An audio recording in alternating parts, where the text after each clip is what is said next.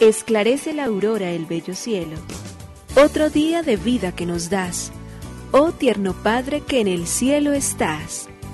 A esta hora, unamos nuestros corazones en alabanza al Señor, Creador de todo cuanto existe.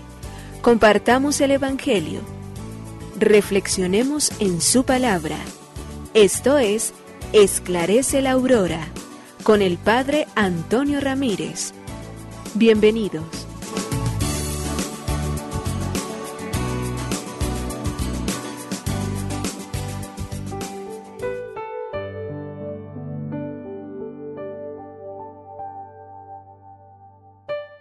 Con los muy buenos días, hoy lunes 8 de noviembre del año 2021, iniciando la semana, iniciando nuestra jornada.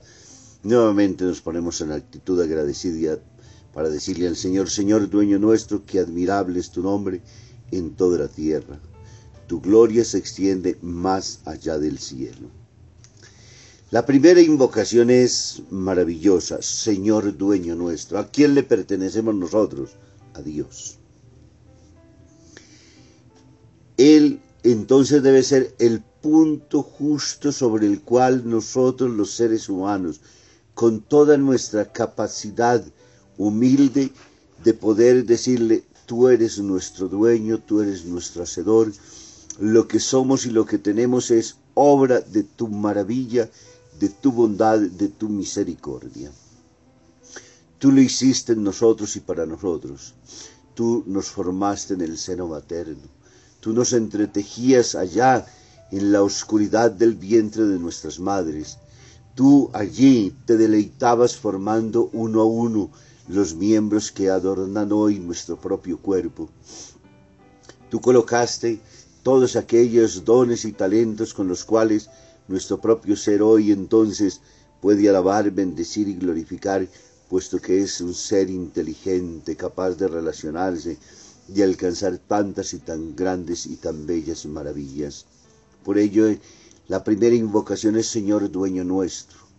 Y luego, qué admirable es tu nombre, es decir, que el universo entero sea capaz de reconocer todo lo que tú eres, todo lo que tú haces, toda tu bondad, toda tu generosidad, toda, Señor, aquella grandeza con la cual somos mirados en este Salmo 8 de la manera más extraordinariamente bella. Esta gloria se extiende más allá del cielo porque el ser humano que tiene que hacer, quedar humillado, anonadado ante tanta grandeza, ante tanta perfección, ante tanta belleza, ante tanta obra con la cual tú, en tu proceder, en tu caminar, nos fuiste llenando maravillosamente de tu bondad, de tu generosidad y de tus bendiciones. Gracias, oh Señor, por esta semana. Gracias Señor por darnos la vida, gracias Señor por hacernos inteligentes, gracias Señor por permitir que hoy nuestras manos vuelvan nuevamente a rendirte culto y a servirte entonces caminando con los otros para poder entonces cumplir aquellas gracias con las cuales tú nos llenarás de gracia y de bondad a lo largo de nuestro camino. Por ello te decimos, gracias, oh Señor, Creador del universo, oh Padre nuestro que en el cielo y en la tierra estás. Nos unimos a la Iglesia Universal que ora. Esclarece la aurora el bello cielo, otro día de vida que nos das. Gracias a Dios, Creador del universo, oh tierno Padre que en el cielo estás. Nuestras voces unimos al concierto que el universo eleva ya en tu honor.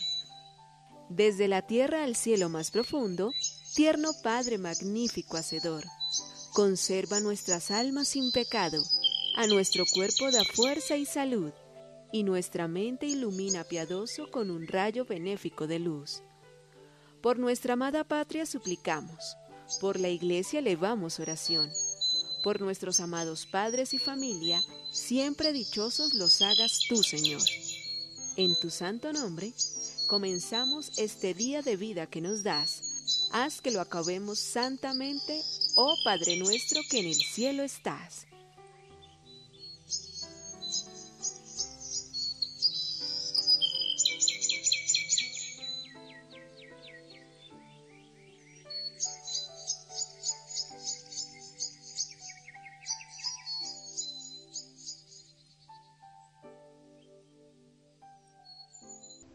Error de destinatario.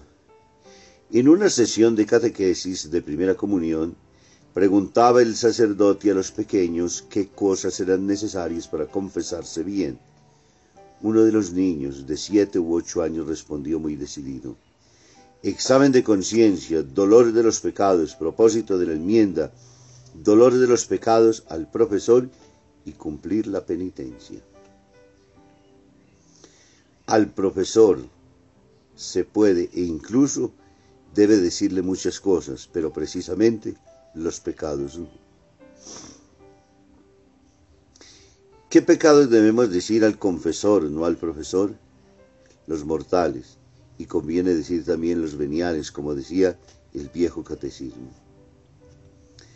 El valor de lo que significa el sacramento este que se convierte en la acción más humilde pero la más bella y liberadora a través de este sacramento que Jesús mismo ha instituido, porque en ella nos libera de todo pecado, porque en ella nos absuelve de todo mal, porque en ella somos perdonados por el juez que tiene y dicta sentencia, y se sirve de aquellos que ha constituido él también, a su vez, como el, los dispensadores de su gracia a través de los sacerdotes. Y acercarnos con confianza, acercarnos con muchísimo, pero con muchísimo resolución a esta gracia de la confesión, tiene que constituirse para nosotros entonces en una bendición.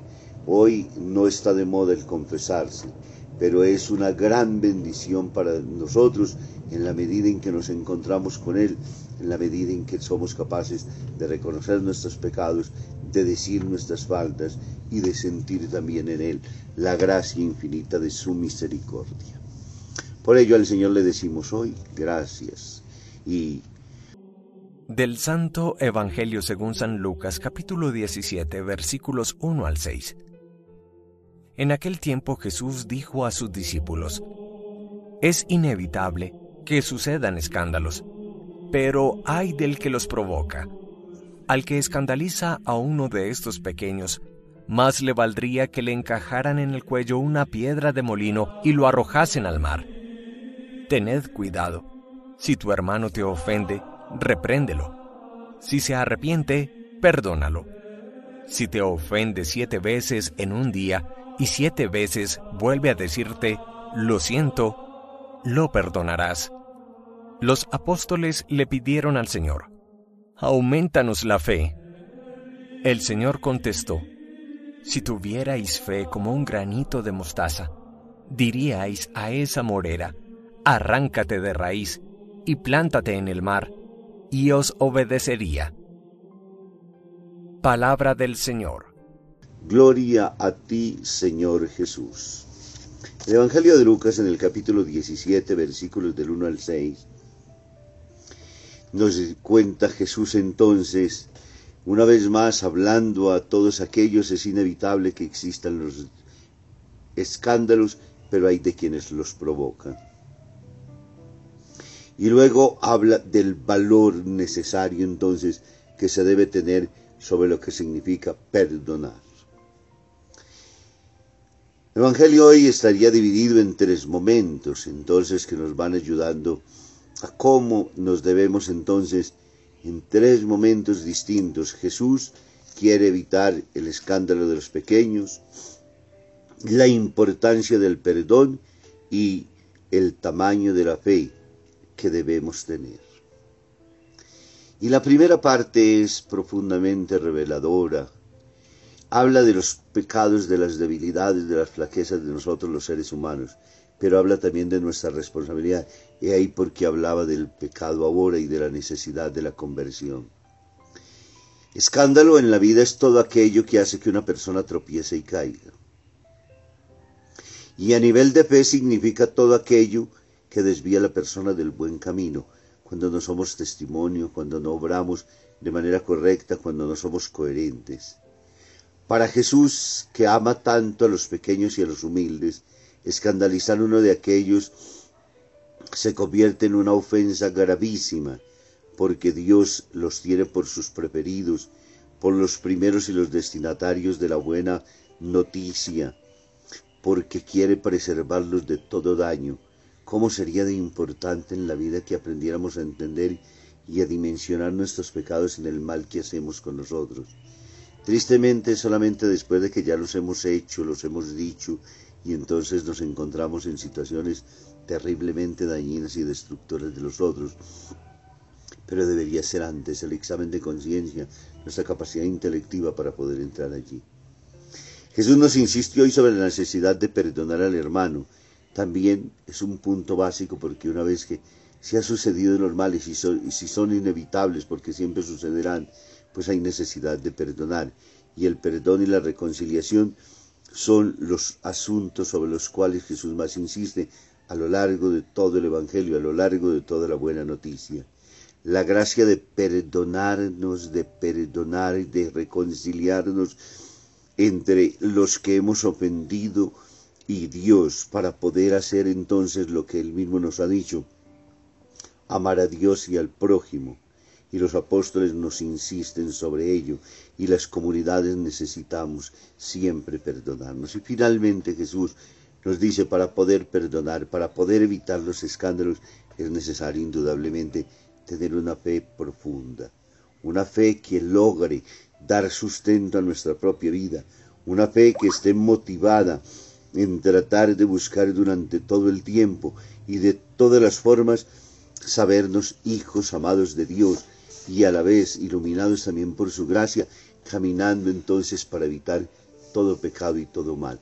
Solo la unión con Él, solo la gracia de ese don que Él mismo nos ha dado, porque la fe es un don, la cual debemos hacer crecer, con la conciencia de que somos sus hijos, que estamos llamados al bien, que en la medida en que caminemos de manera honesta, responsable, seria, en la medida en que seamos coherentes con lo que nosotros decimos creer, en la medida en que demos testimonio de todo aquello, como Lucas nos insiste en su Evangelio hoy, estaremos siendo entonces realmente testigos del amor infinito de Dios, porque la fe se traduce en obras de amor, que dilata el corazón, que llena de, de belleza, porque puede perdonar, porque puede amar, porque solamente se puede perdonar y amar si estamos verdaderamente en el corazón de Dios, si lo conocemos a Él y si dejamos que Él sea la fuerza transformante de nuestra propia vida, si fijamos los ojos en el Señor,